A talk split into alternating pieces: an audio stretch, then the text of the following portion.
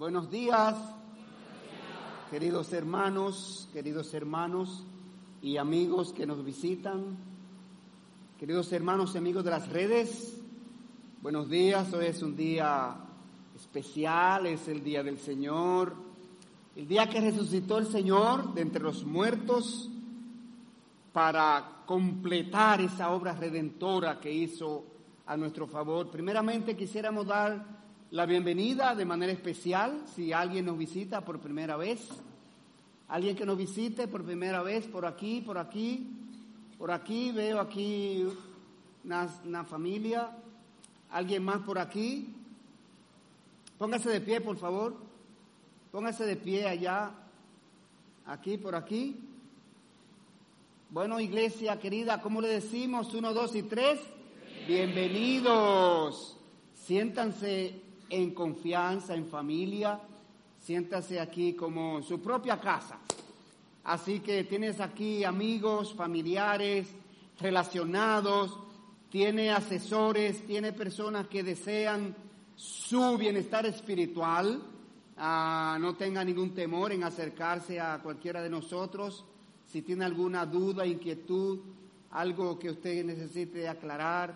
Así que sea bienvenido, tome asiento. Bueno, mis queridos, vaya en su Biblia a la epístola a los Romanos capítulo 5 y versículo 1.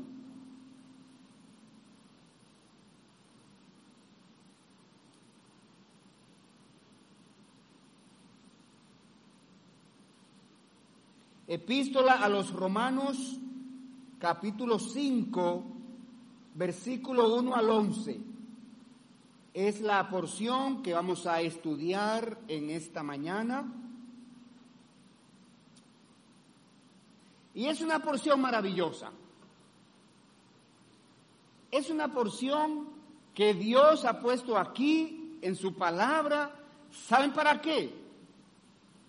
para recordarnos los privilegios de estar en Cristo Jesús, para recordarnos las bendiciones que tiene una persona que se convierte en Jesucristo, para recordarnos qué tan bienaventurado es haber ejercido fe en Jesucristo para ser salvo. Para eso está esa porción ahí. Es una porción que Dios dejó aquí en su palabra para llenarnos de aliento, llenarnos de esperanza, llenarnos de gozo, de alegría, de satisfacción. En los versículos anteriores, bueno, la epístola a los romanos, usted sabe que en los primeros siete capítulos esa epístola se concentra en enseñar que todos somos pecadores, sea griego, sea judío, o sea, sea judío o sea de otra nacionalidad. Todos somos pecadores. Y por cuanto todos somos pecadores, todos estamos condenados al infierno. Pero no solamente eso. En los primeros siete capítulos, la epístola se concentra en enseñar que nadie puede librarse de la condenación eterna por sus propios medios, por su propio esfuerzo, su propia capacidad, sus propias buenas obras todos necesitan a Cristo para ser salvos. Ahí está Romano 1.16, que es el versículo clave de este libro. Porque en el Evangelio la justicia de Dios se revela por fe y para fe. Como está escrito, mas el justo por la fe vivirá. En el capítulo 7 nos enseña que llevamos el pecado dentro, como si fuera una carga, y ese pecado, esa carga de pecado, necesitamos entregarla a Cristo.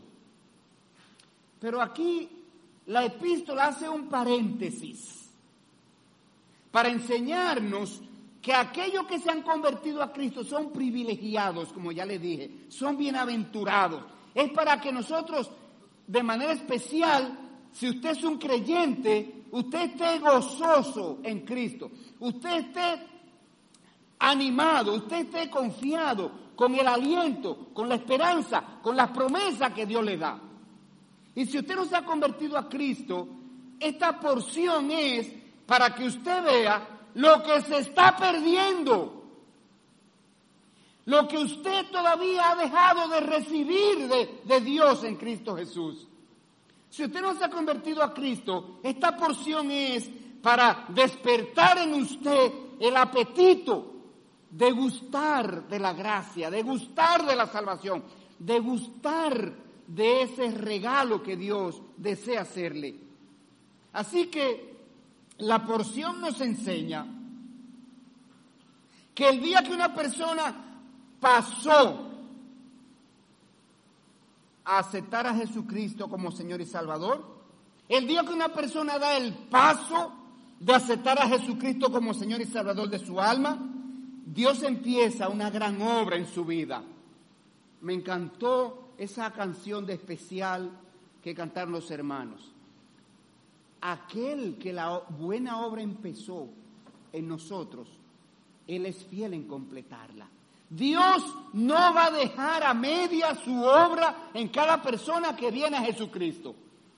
Dios va a completar esa obra, esa obra de perfeccionamiento, esa obra de salvación, esa obra de glorificación, esa obra de entregarle herencia en la patria celestial. Dios va a completar esa obra. Entonces, el día que una persona se convirtió a Jesucristo, Dios inicia esa obra de transformación, esa obra de formar el carácter de Cristo en su vida. Y la salvación no es solamente la esperanza de la vida futura. No, Señor, la salvación va mucho más allá. Es una transición. La salvación es una transición. Es una operación legal. Es una transición que cambia la perspectiva de nuestra vida. Es una transición que cambia la manera de una persona ver las cosas, ver el mundo. Cambia su mente, cambia su corazón. Una vez que hemos recibido la salvación por la fe en Jesucristo y su obra de la cruz, comenzamos a disfrutar de los beneficios, de los resultados de creer en Jesucristo. La conversión cambia nuestras actitudes hacia Dios mismo. La persona que se convierte a Cristo ahora está gozosa, está en victoria. Esa persona está mirando hacia el futuro con Dios. Esa persona puede tener paz, gozo aún en las circunstancias más difíciles. Esa es la porción que vamos a disfrutar y a saborear en esta mañana. Vamos a leerla ahora puesto de pie. Romanos 5, 1, 11. Dice así allí la palabra de Dios. Justificados pues por la fe, tenemos paz para con Dios por medio de nuestro Señor Jesucristo. Por quien también tenemos entrada por la fe a esta gracia en la cual estamos firmes y nos gloriamos en la esperanza de la gloria de Dios. Y no solo esto, sino que también nos gloriamos en las tribulaciones, sabiendo que la tribulación produce paciencia y la paciencia prueba y la prueba esperanza y la esperanza no avergüenza porque el amor de Dios ha sido derramado en nuestros corazones por el Espíritu Santo que nos fue dado.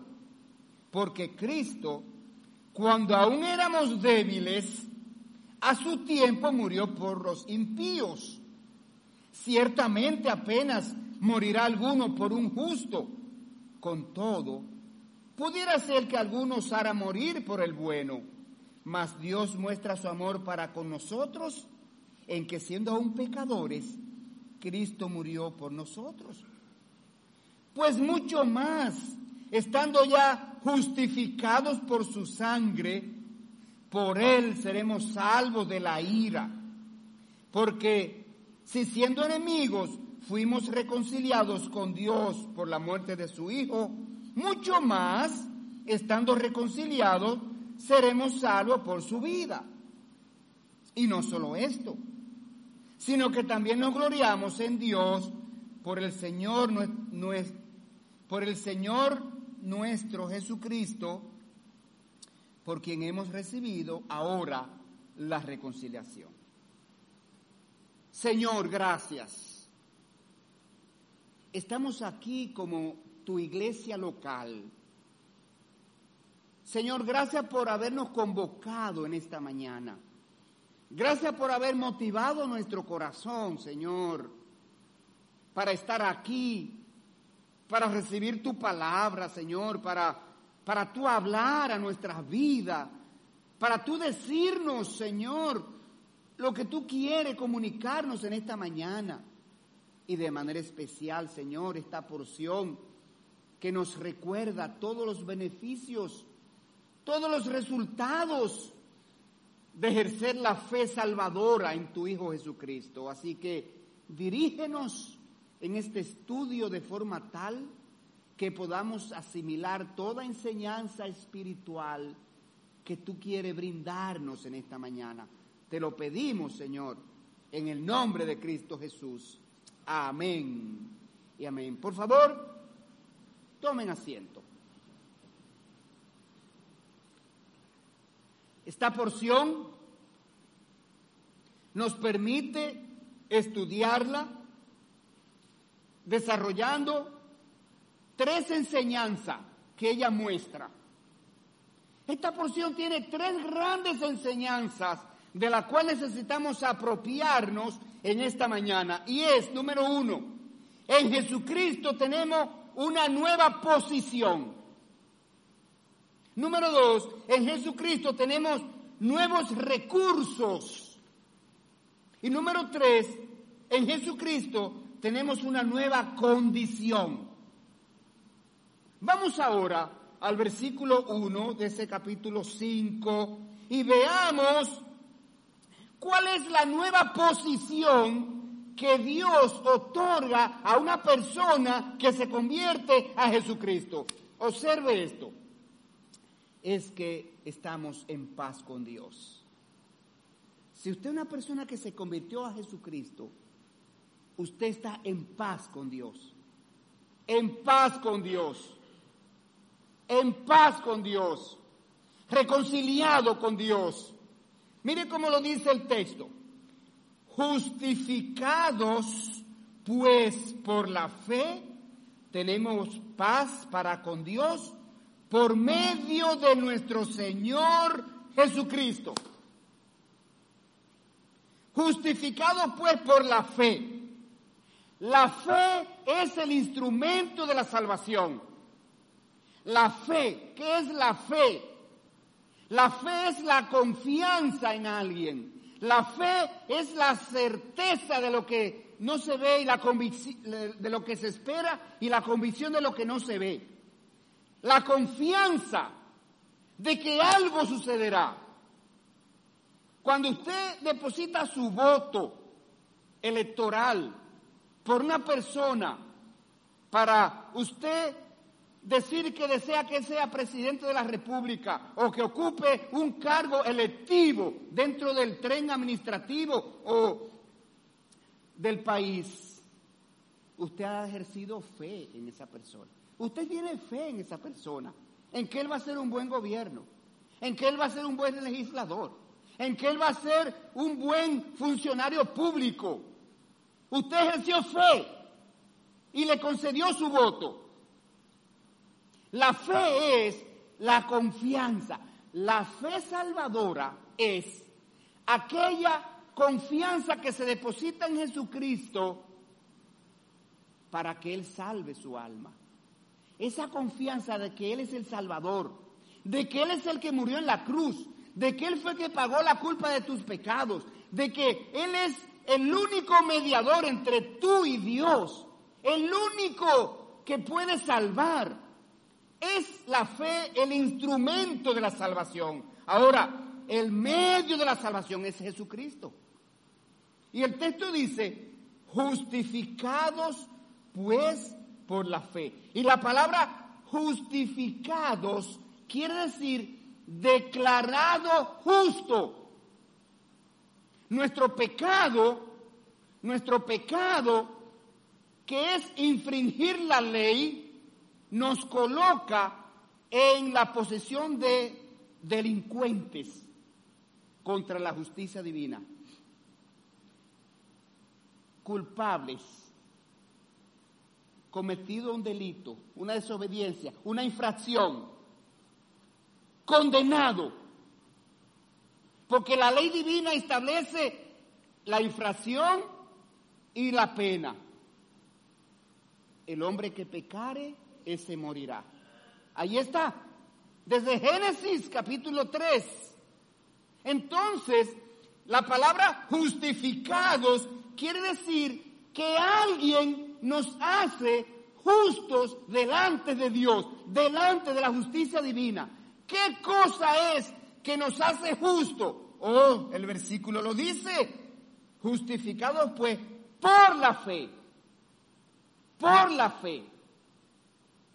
Dice la palabra que Abraham creyó a Dios y le fue contado por justicia. Abraham depositó fe en Dios, confió en Dios y le fue contado por justicia. Fue justificado.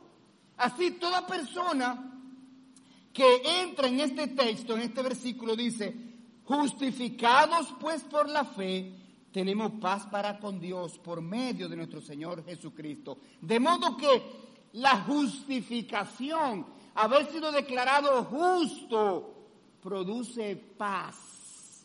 Ya Dios no nos ve como transgresores de la ley, como desobedientes y rebeldes, como hacedores de iniquidades sino que Dios ahora nos ve estando en paz con Él.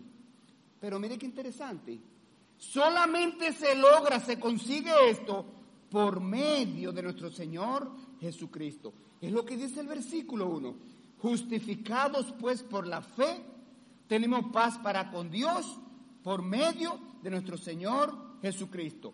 Esto se logra entonces solamente al convertirse a Jesucristo, al poner la fe en Jesucristo, la confianza en al entrar en el camino de salvación por medio de Jesucristo. Pero observa esto.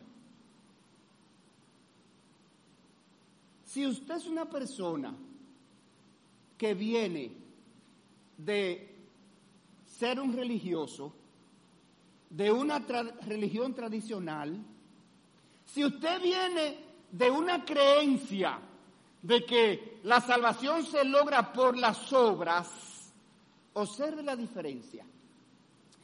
Antes de venir a Cristo, íbamos detrás de la salvación por nuestro propio esfuerzo, nuestras propias buenas obras, nuestra propia moralidad nuestro propio buen comportamiento. Entonces, nunca sabíamos cuántas buenas obras eran suficientes o necesario hacer para alcanzar la salvación. Si la salvación es o fuera por el método que nosotros hemos aprendido en lo tradicional, que usted llega al cielo y hay una balanza, de un lado va a poner las obras y de otro lado van a poner los pecados y hacia donde se incline la balanza, allí está el resultado. Si es así, entonces una persona nunca aquí en la tierra va a saber cuántas obras, cuántas buenas obras tengo que hacer para poder ganar la salvación. Es imposible saberlo.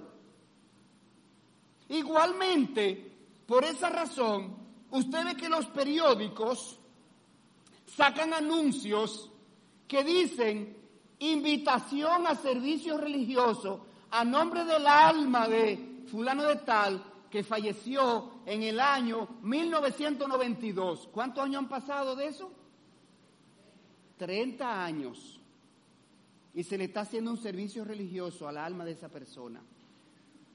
Porque no se sabe cuánto servicio religioso hay que hacer para que una persona salga de un estado de purgar sus pecados para ir al cielo. ¿Usted ve la incertidumbre? Fuera del esquema de la salvación por gracia en Jesucristo, una persona está en incertidumbre, en turbación respecto a la situación con Dios. Solo pensar en la muerte produce escalofrío y temor. Pero estando en Jesucristo, habiendo recibido la salvación por la fe en Jesucristo, podemos disfrutar de la paz con Dios porque hemos venido a Dios contando no con nuestras propias obras, sino con la obra que Jesucristo hizo ya en la cruz para saldar la deuda de nuestros pecados. ¿Observó la diferencia?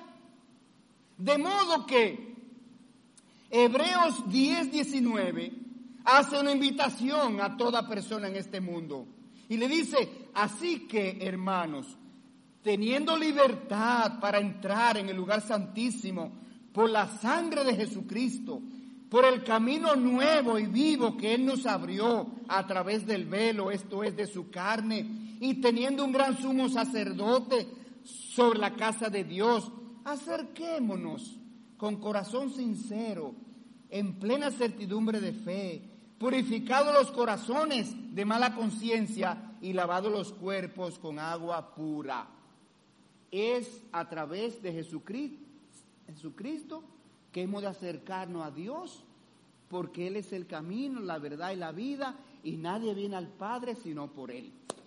Y toda persona que ya entró en ese camino de salvación tiene que considerarse bienaventurado, tiene que considerarse dichoso, tiene que estar viviendo una vida de aliento, de fe, de esperanza. ¿Por qué?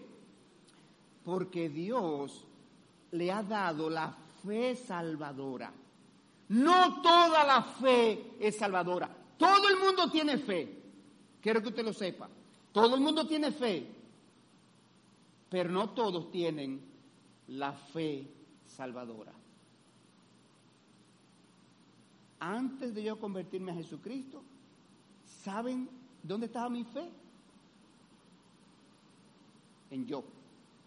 En yo yo soy lo suficientemente bueno como para merecer el cielo. Yo soy lo suficientemente abierto, lo suficientemente eh, moral, lo suficientemente de corazón bondadoso para merecer el cielo. La fe estaba en yo. Y luego, ¿saben dónde estaba mi fe? Aparte de yo, ríase, en San Luis. Ese era el santo de mi devoción. A ese era que yo le rezaba. A ese era que yo me encomendaba. En mis salidas, en mis entradas, en cada peligro que yo fuera a correr en esta vida, mi oración era a mi San Luis. Pero cuando yo vine a las escrituras y Dios abrió el entendimiento de la palabra de Dios y entendí que mi fe debe estar puesta en Jesucristo. Pero vamos a seguir adelante. Vamos al versículo 2. De modo que estar en Cristo Jesús es una nueva posición. ¿Cuál es esa posición? Estamos en paz con Dios. Segundo lugar, los que han creído en Jesucristo están en la gracia de Dios. Jesucristo nos coloca en la gracia de Dios. ¿Sabe lo que es la gracia? La palabra gracia puede ser para usted expresar gratitud. Gracias por regalarme tal cosa. Ese es un significado de la palabra gracia.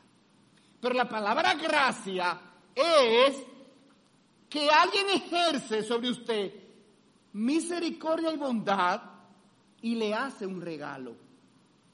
De modo que Dios ejerce gracia, Dios ejerce bondad y misericordia para la humanidad y le otorga la salvación de manera gratuita a través de Cristo Jesús. Leamos el versículo 2. Mire aquí. Los cristianos, los creyentes en Cristo, estamos en la gracia de Dios. Romano 5.2. Vamos a leer desde el 1 para que sigamos el hilo de, de la idea. Justificados pues por la fe, tenemos paz para con Dios por medio de nuestro Señor Jesucristo, por quien también tenemos entrada por la fe a esta gracia en la cual estamos firmes. Así que el versículo establece que como creyentes en Cristo Jesús, estamos en un lugar privilegiado. Si usted es un creyente en Cristo Jesús, usted está en un lugar privilegiado. Usted está en la gracia de Dios. Eso es una posición. Usted está colocado en la gracia de Dios. Estar en la gracia de Dios es ser participante del regalo de la vida eterna que Él concede gratuitamente a quienes ponen su confianza en Cristo Jesús para salvación. Cristo Jesús nos introduce en la gracia de Dios en la cual quedamos firmes, dice el texto.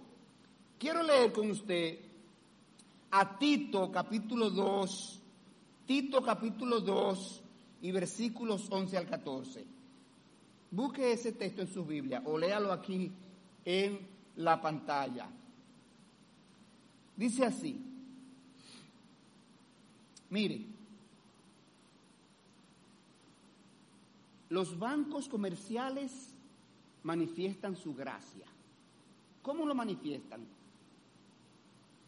Existe en finanzas lo que se llama cuenta por, cuentas incobrables, donde hay préstamos, donde hay todo tipo de deudas que las personas, los deudores, no están en capacidad de cubrir. Y los bancos comerciales toman esa partida de cuentas incobrables, préstamos incobrables, y dicen, Vamos a sacar algo de ahí. Vamos a conceder una gracia. Vamos a regalar el 50% a aquellos deudores que traigan la mitad de lo que deben en el plazo de tres meses. Vamos a conceder los intereses vencidos a aquellos deudores que vengan y salden en los próximos tres meses y sacan gracia financiera. Igualmente lo hace el impuesto sobre la renta. Gracia fiscal se llama. Condonando parte de los impuestos adeudados a quienes paguen en un periodo de tiempo determinado. Se llama gracia fiscal. La justicia otorga gracia judicial. Usted sabe que cada 27 de febrero, yo no sé si se sigue haciendo, cada 27 de febrero se condona la pena a algún prisionero. ¿Se sigue haciendo? ¿O ya se suspendió eso? En la Navidad, lo hacen ahora, en la Navidad. ¿Eh? Y hay prisioneros esperando, ay Señor, que yo sea seleccionado entre los diez que van a indultar. Ay, se llama, eso se llama gracia judicial seleccionera de cumplir el resto de la deuda que tiene pendiente con la justicia. Dios también ha ejercido una gracia, pero la gracia de Dios es diferente. Oiga cómo se describe la gracia de Dios en Tito 2, 11 al 14. Mire, porque la gracia de Dios se ha manifestado para salvación a todos los hombres. ¿En qué consiste la gracia de Dios? En la salvación. Dios manifestó su gracia para salvación a todos los hombres. Y miren lo que hace la gracia de Dios, el efecto de la gracia de Dios en las personas. Miren, enseñándonos que renunciando a la impiedad y a los deseos mundanos, vivamos en este siglo sobria, justa y piadosamente, aguardando la esperanza bienaventurada y manifestación gloriosa de nuestro gran Dios y Salvador Jesucristo, quien se dio a sí mismo por nosotros para redimirnos de toda iniquidad y purificar para sí un pueblo propio, celoso de buenas obras. Estamos en paz con Dios, los creyentes en Cristo, y estamos en la gracia de Dios. Y en la tercera cosa que convertirse a Jesucristo nos coloca es que tenemos la seguridad de la herencia celestial. Ese es el anhelo de todo el mundo, ir al cielo. Esa es la esperanza de todo el mundo, ir al cielo.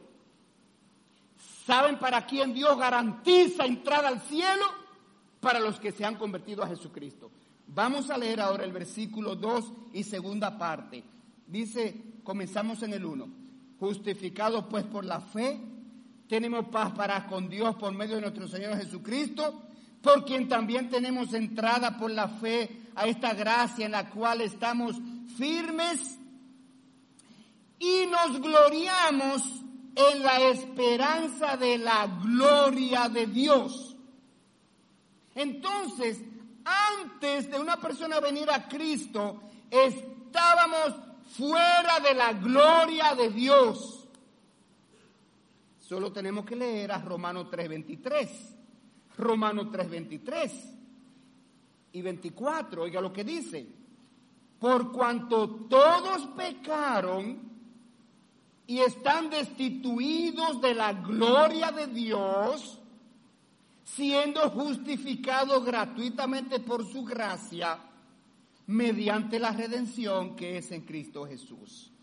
Así que la gloria de Dios, señores, ¿sabe lo que es la gloria de Dios? la patria celestial. La gloria de Dios es el cielo, el reino de Dios, el hogar de Dios, el reino de Dios. Entonces, cuando una persona cree en Jesucristo, tiene asegurado entrada y participación en la gloria de Dios, en el reino de Dios. Y para poder entrar en el reino de Dios o la patria celestial, Dios tiene que constituir a una persona en su hijo. Porque quien hereda a un papá es el hijo. Para usted poder entrar al cielo, Dios tiene que hacerlo a usted, su hijo. ¿Y cómo Dios lo hace? Juan 1, 11 y 12. Juan 1, 11 y 12. A lo suyo vino y los suyos no lo recibieron, hablando de Cristo. Pero a todos los que le recibieron, a los que creen en su nombre, les dio potestad de ser hechos hijos de Dios. Dios te hace su hijo adoptivo para que tú puedas heredar en su reino. De modo que los que se convierten a Jesucristo, primeramente, están en paz con Dios, seguramente están en la gracia de Dios, en tercer lugar, tienen seguridad de heredar en el reino. Y Dios inclusive llega más lejos para darnos seguridad,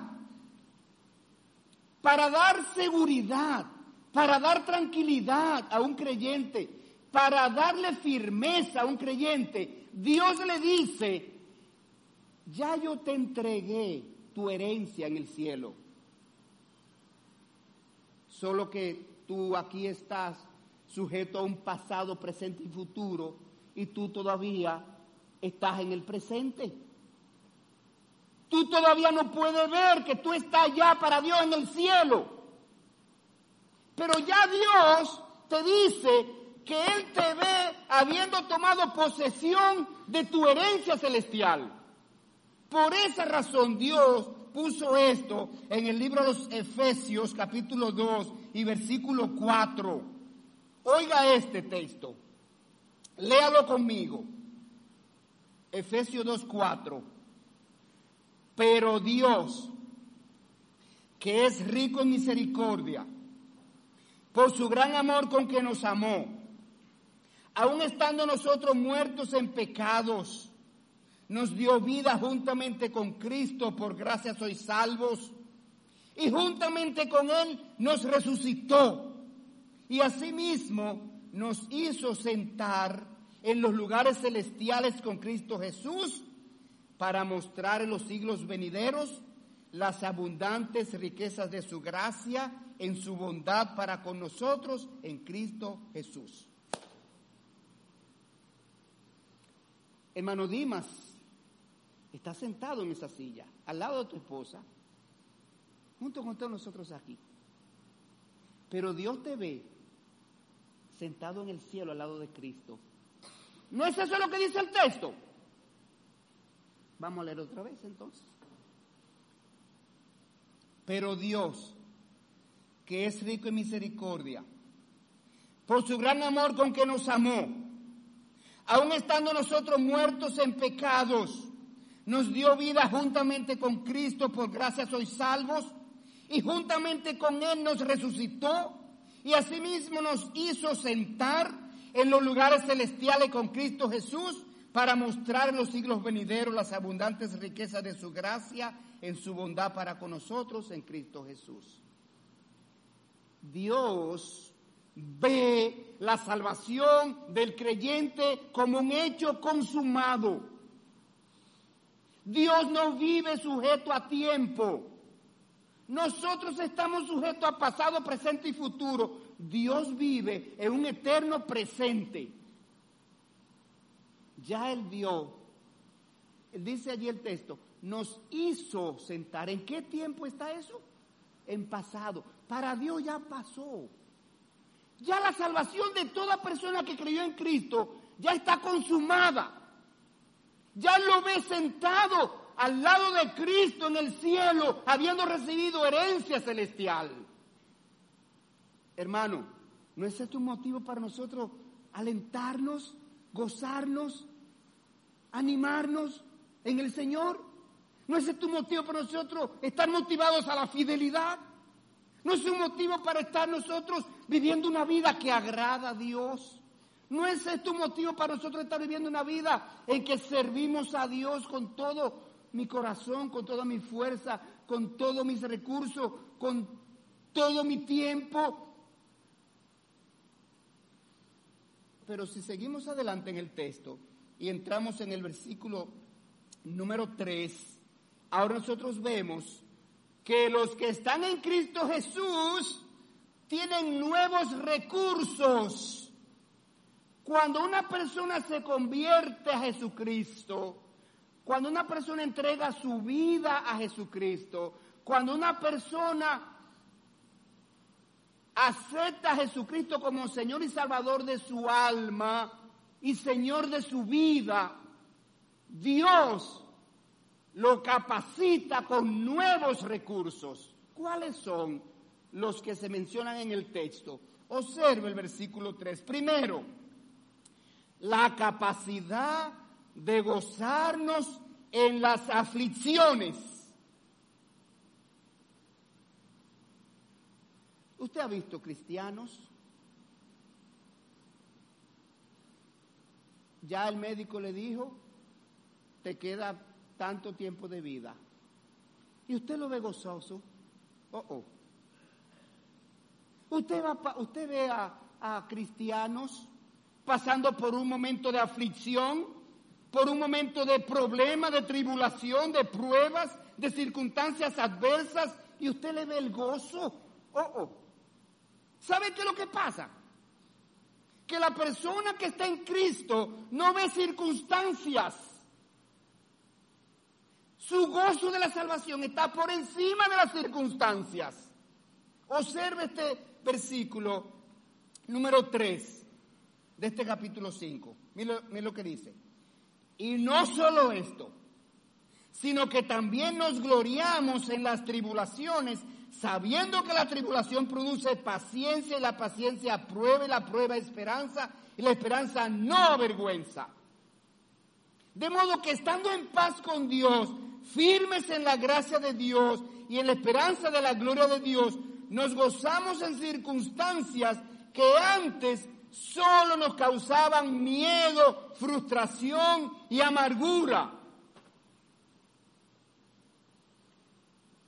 Los creyentes nos regocijamos en las tribulaciones porque sabemos que Dios las utiliza para edificar nuestro carácter. Los creyentes se gozan en las tribulaciones y en las pruebas porque saben que al final Dios la va a revertir para su bien. Y a los que aman a Dios, todas las cosas les ayudan a bien. Entender que las pruebas son para perfeccionarnos es la clave para afrontarlas con gozo, sabiendo que la aflicción es temporal. La aflicción es temporal comparado con la eternidad que pasaremos con Cristo. Romanos 8, 18. Ese versículo no lo sabemos todos. Romanos 8, 18 dice, pues tengo por cierto que las aflicciones del tiempo presente no son comparables con la gloria venidera que nosotros ha de manifestarse. Así que el cristiano no vive por circunstancias, no vive según el momento, vive según lo que nos espera. Pero sigamos adelante y vayamos al versículo 5 y segunda parte. El segundo recurso que Dios da a aquellos que se convierten a Cristo es el amor de Dios morando en el creyente. Oigan lo que dice el texto porque el amor de Dios ha sido derramado en nuestros corazones. El amor del mundo, el amor de la carne, el amor de, nosotros como hombres caídos, está afectado por el pecado. Está afectado por el egoísmo, por la mentira, por lo placentero, por lo materialista, por lo pasajero. El amor en la carne está influenciado por nuestros sentimientos, impulsos, emociones e intereses personales propios que siempre espera algo como recompensa. Y con ese amor con ese concepto de amor es imposible que podamos amar a Dios sobre todas las cosas y al prójimo como a mí mismo. Pero el amor de Dios es diferente.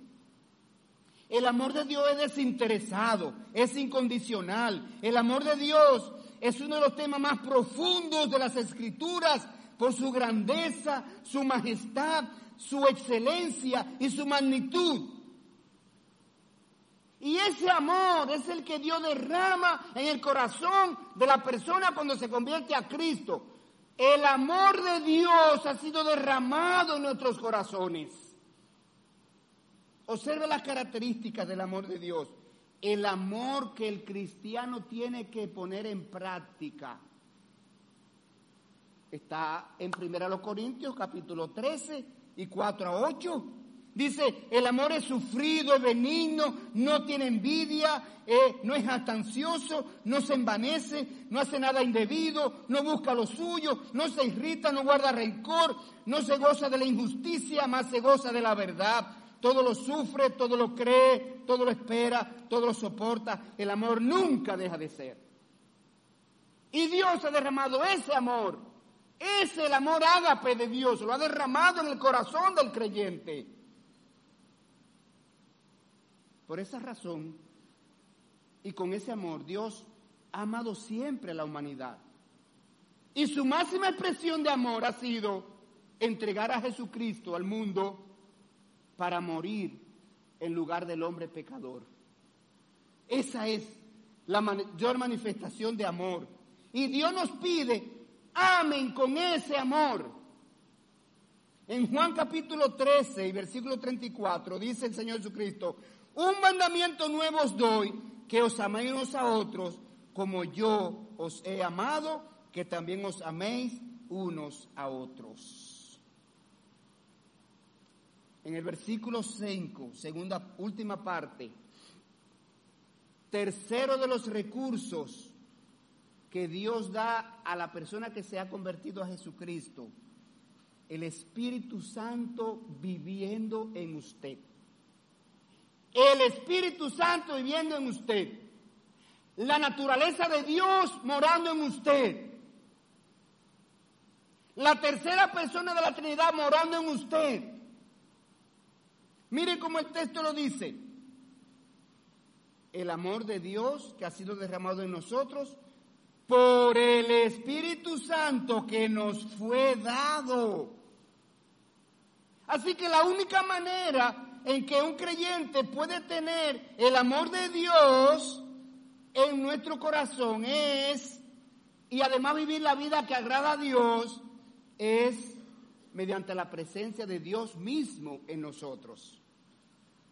Lo cual sucede cuando una persona se convierte a Cristo. Por eso Efesios 1, 12 y 13 es un versículo que dice muy claro que cuando la persona se convirtió a Cristo, Dios pone su Espíritu Santo a morar en esa persona. La misma presencia de Dios vino a esa persona. Dice Efesios 1:12, en Él también vosotros, habiendo oído la palabra de verdad, el Evangelio de vuestra salvación, y habiendo creído en Él, fuisteis sellados con el Espíritu Santo de la promesa, que es las arras de nuestra herencia hasta la redención de la posesión adquirida para alabanza de su gloria. El Espíritu Santo morando en el corazón del creyente lo capacita. ¿Para qué? Número uno, para vencer el pecado. Número dos, le da dominio propio. Número tres, le da poder para testificar. Número cuatro, le da convicción al momento en que va a cometer un pecado. Le da convicción de que va a hacer algo que desagrada a Dios. Siguiente, nos da conocimiento de lo que agrada a Dios. Porque dice el Señor Jesucristo, Él tomará de lo mío y os hará saber y lo conducirá a toda la verdad. Muchos textos nos hablan sobre esto. Especialmente, segunda Timoteo 1.7 dice, porque no nos ha dado Dios espíritu de cobardía, sino de poder, de amor y dominio propio. Y Juan 16.13 dice, el Señor Jesucristo, cuando venga el Espíritu de verdad, Él os guiará a toda la verdad, porque no hablará de su propia cuenta, sino que hablará todo lo que oyere y os lo hará saber las cosas que han de venir. Hermanos en Cristo, hermanos en Cristo, tenemos una reserva de poder que tenemos que apropiarnos y hacer uso de esa, de esa reserva de poder cada vez que nos asedia el pecado. Cada vez que estemos frente al pecado, necesitamos apelar al poder del Espíritu Santo para que nos dé la victoria sobre el pecado y la tentación. En la última parte de la porción que estamos estudiando, entremos al versículo 6 ahora, y se enseña aquí que los que están en Cristo Jesús tienen una nueva condición. Están en una nueva condición. Vamos a ver, ¿cuál es esa condición? Primero, estábamos en deuda con Dios y Cristo la pagó. Romanos 5, 6. Mire esto. Porque Cristo, cuando aún éramos débiles, a su tiempo murió por los impíos. ¿Quiénes son los impíos? Los que no toman en cuenta a Dios, los que están rechazando el perdón de Dios, los que no han aceptado el regalo de la salvación de Dios en Cristo Jesús. Dios lo llama impío, no me toma en cuenta. Eso significa la palabra impío. Dice el versículo 7. Ciertamente, apenas morirá alguno por un justo, con todo pudiera ser que alguno osara morir por el bueno, mas Dios muestra su amor para con nosotros en que, siendo aún pecadores, Cristo murió por nosotros.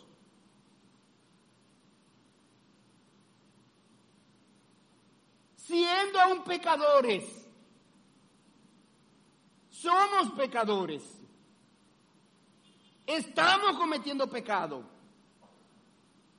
Y aún así, Cristo murió por nosotros. Eso es lo que está diciendo aquí Dios. El pecado se constituye en una deuda con Dios. El pecado se constituye en una cuenta pendiente con Dios. El pecado se constituye en un delito en nuestro expediente celestial. Y con ese delito, con esa cuenta pendiente, jamás podemos ir al cielo, porque estamos en deuda con Dios. Pero dice el texto, Cristo murió por nosotros. Cristo saldó esa deuda. Cristo vino a rescatarnos pagando la deuda de nuestro pecado, muriendo en la cruz. Por eso dice 2 Corintios 5:21, al que no conoció pecado, por nosotros lo hizo pecado, para que nosotros fuésemos hechos justicia de Dios en él. Imagínese usted, un condenado a muerte que se acerca el día de su ejecución y ya él sabe que no tiene escapatoria. Ya él sabe que le quedan horas.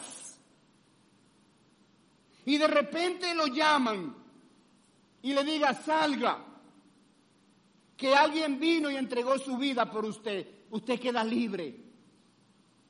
Usted saldó su cuenta. Alguien la saldó por usted. Exactamente fue lo que Cristo hizo por nosotros estábamos en deuda con Dios, mas Cristo la pagó. Pero hay algo más, hay algo más que agregar aquí, dentro de esta nueva posición. Estar en Cristo Jesús es una posición. Es como usted colocarse debajo de una sombrilla en un desierto donde hay un sol abrasador que está quemando allí a su alrededor y hay una sombrilla protectora del sol. Y usted que se está quemando allí fuera, usted viene y entra debajo de esa sombrilla. Usted se ha colocado en una nueva posición y esa sombrilla es Cristo. Esa es la idea, guardando la distancia. Pero Dios quiere hacernos entender eso con una, de una forma sencilla, porque el Evangelio es sencillo, el la salvación es fácil, la salvación es sencillo de entender, solo que las personas lo complicamos. Por eso lo segundo que Dios enseña aquí, en esta porción, con respecto a la nueva posición, es que antes de venir a Cristo estábamos bajo la ira de Dios y Cristo nos libró. Versículo 9. Pues mucho más, estando ya justificados en su sangre, por él seremos salvos de la ira.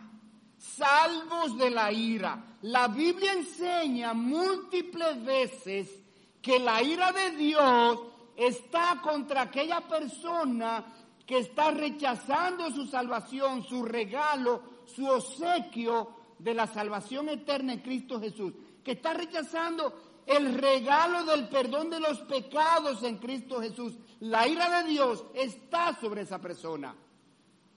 Lo dice Juan capítulo 3 y versículo 36. Vaya conmigo a Juan 3, 36. Oiga lo que dice. El que cree en el Hijo tiene vida eterna. Pero el que rehúsa creer en el Hijo no verá la vida, sino que la ira de Dios está sobre él.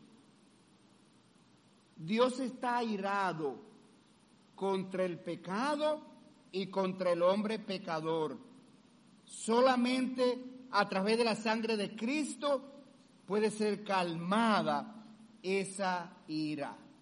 Por eso dice Romanos 8, 1 y 2, ahora pues ninguna condenación hay para los que están en Cristo Jesús. Y por último, en el versículo número 10 y 11, estábamos en enemistad con Dios, pero Cristo nos reconcilió. Dice este versículo, porque si siendo enemigos fuimos reconciliados con Dios por la muerte de su Hijo, mucho más, estando reconciliados, seremos salvos por su vida. Y no solo esto, sino que también nos gloriamos en Dios por el Señor nuestro Jesucristo, por quien hemos recibido ahora la reconciliación.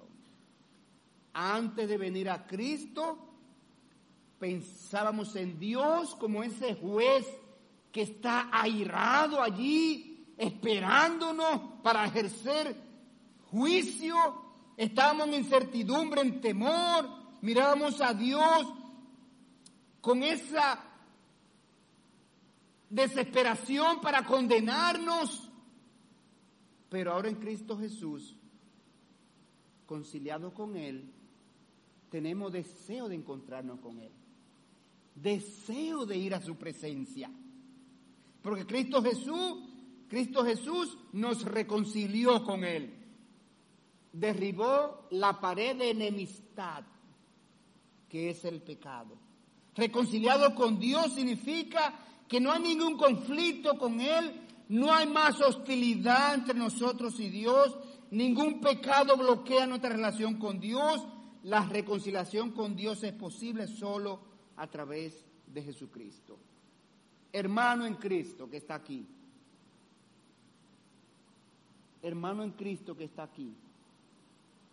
Y hermano en Cristo que nos está mirando por las redes. Esta porción que estudiamos muestra que vale la pena ser cristiano. ¿Oyó bien? Vale la pena ser cristiano. Es un privilegio ser cristiano. Es una bienaventuranza ser cristiano. El cristiano tiene la posición más elevada de esta tierra. Y mire que aquí hay grandes posiciones. Aquí está el gobernador del Banco Mundial, aquí está el presidente de la OEA, está el secretario de la ONU, está... Hay posiciones anheladas por los hombres, anheladas por los hombres. Ser cristiano está por encima de todas esas posiciones. Ser cristiano es haber sido hecho hijo de Dios, heredero del cielo estando en la gracia de Dios, en paz y reconciliado con Dios. No tiene deuda de pecado pendiente con Dios. Puede ir en paz al final de esta vida física y te espera el descanso eterno. Ese mayor regalo que se puede dar a una persona en esta tierra. Amigo que no te ha convertido a Cristo, ahora usted tiene la oportunidad de recibir esas bendiciones, esos beneficios, esos resultados de estar en Cristo. Usted solamente tiene que entregar su vida a Cristo, entregar su vida, su carga de pecados a Cristo y pedirle, sálvalos, págalos, clávalos, cúbrelos con tu muerte en la cruz.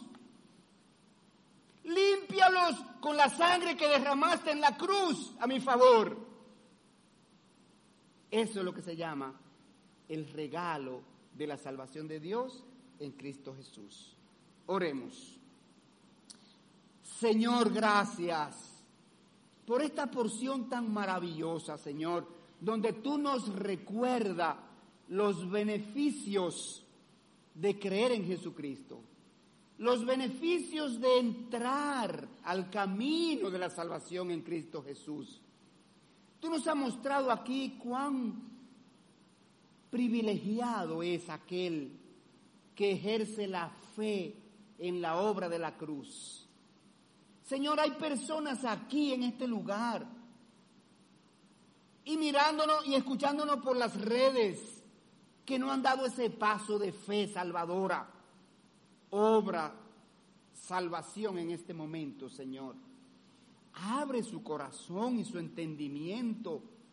Tráele a ti, Señor condúcelos hacia Jesucristo para que crean en Él, lo acepten como Salvador, le entreguen la carga, le entreguen su pasado, su presente y su futuro, para que reciban el don de la gracia, la herencia celestial, la salvación eterna que tú concedes a aquellos que entregan su vida a Jesucristo. Señor, te lo pedimos en Cristo Jesús.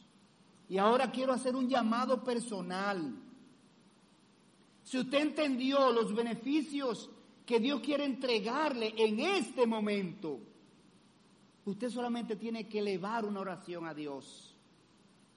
Usted solo tiene que hablar con Dios y decirle, Padre Celestial, yo entendí perfectamente que tú quieres salvarme a través de Jesucristo, que tú quieres cambiar mi vida, que tú quieres cambiar mi destino eterno. Entendí perfectamente que soy pecador, que he cometido pecados y que estoy condenado al infierno. Pero por eso vino Jesucristo, para pagar esa deuda por mí, en mi lugar. Y yo la acepto. Acepto su pago. Por eso le entrego mi carga, para que Él lo cubra en la cruz. Y me dé salvación y vida eterna. Perdona todos mis pecados. En el nombre de Jesucristo te lo pido. Amén. Dios está esperando tu oración. Eso es lo que se llama una oración salvadora, una oración de arrepentimiento. Dios espera esa respuesta de ti.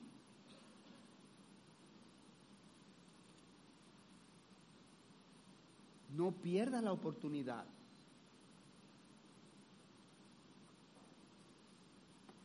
Porque Dios dijo en Hebreos 4.3.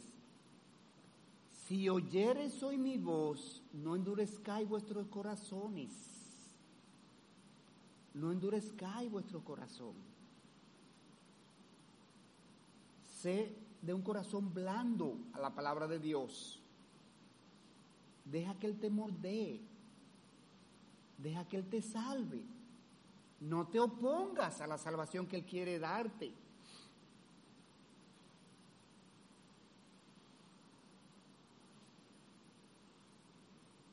Él está esperando tu oración. Él está esperando tu respuesta a este mensaje.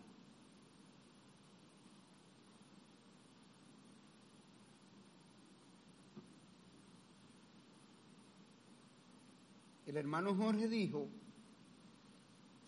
cuando una persona se convierte a Cristo, hay gozo en el cielo. Lo dijo el Señor. Los ángeles se gozan cuando una oveja perdida regresa al redil. Los ángeles se gozan. ¿Y cuánto más nosotros que estamos aquí en la tierra y somos parte del redil aquí, que recibimos ese compañerismo con esa nueva oveja? también nos gozamos. Si alguien oró a Cristo pidiendo salvación, si alguien oró a Dios pidiendo salvación en Cristo Jesús, yo quiero orar por ti. Y solo quiero pedirte que levante tu mano bien alto. Déjame ver tu mano arriba si oraste pidiendo salvación a Dios en Cristo Jesús. Para orar por ti. Para pedir fortaleza a tu fe. Para pedir a Dios que te proteja del maligno. Para ayudarte a crecer en la fe. Para discipularte en el camino. Alguien así que se vaya hoy en una nueva condición, en una nueva posición y con nuevos recursos de Dios. Señor, gracias por tu palabra viva, eficaz, cortante, pero veraz, fiel y firme. Gracias por esta porción que nos permitiste estudiar en esta mañana. Nuestra petición, Señor, es que ahora tú la hagas realidad en cada corazón. Señor, en lo que hemos creído, tú nos llenes de aliento, de gozo, de fe, de esperanza, al saber estas cosas que tú haces por nosotros cuando nos convertimos. Y aquellos que no han creído, Señor, sigue motivándoles su corazón para que den ese paso de fe y puedan entrar en esa gracia que tú les extiendes, que es el perdón de pecados y vida eterna a través de Jesucristo. Señor, te lo pedimos precisamente en el nombre de tu Hijo Jesús. Amén y amén.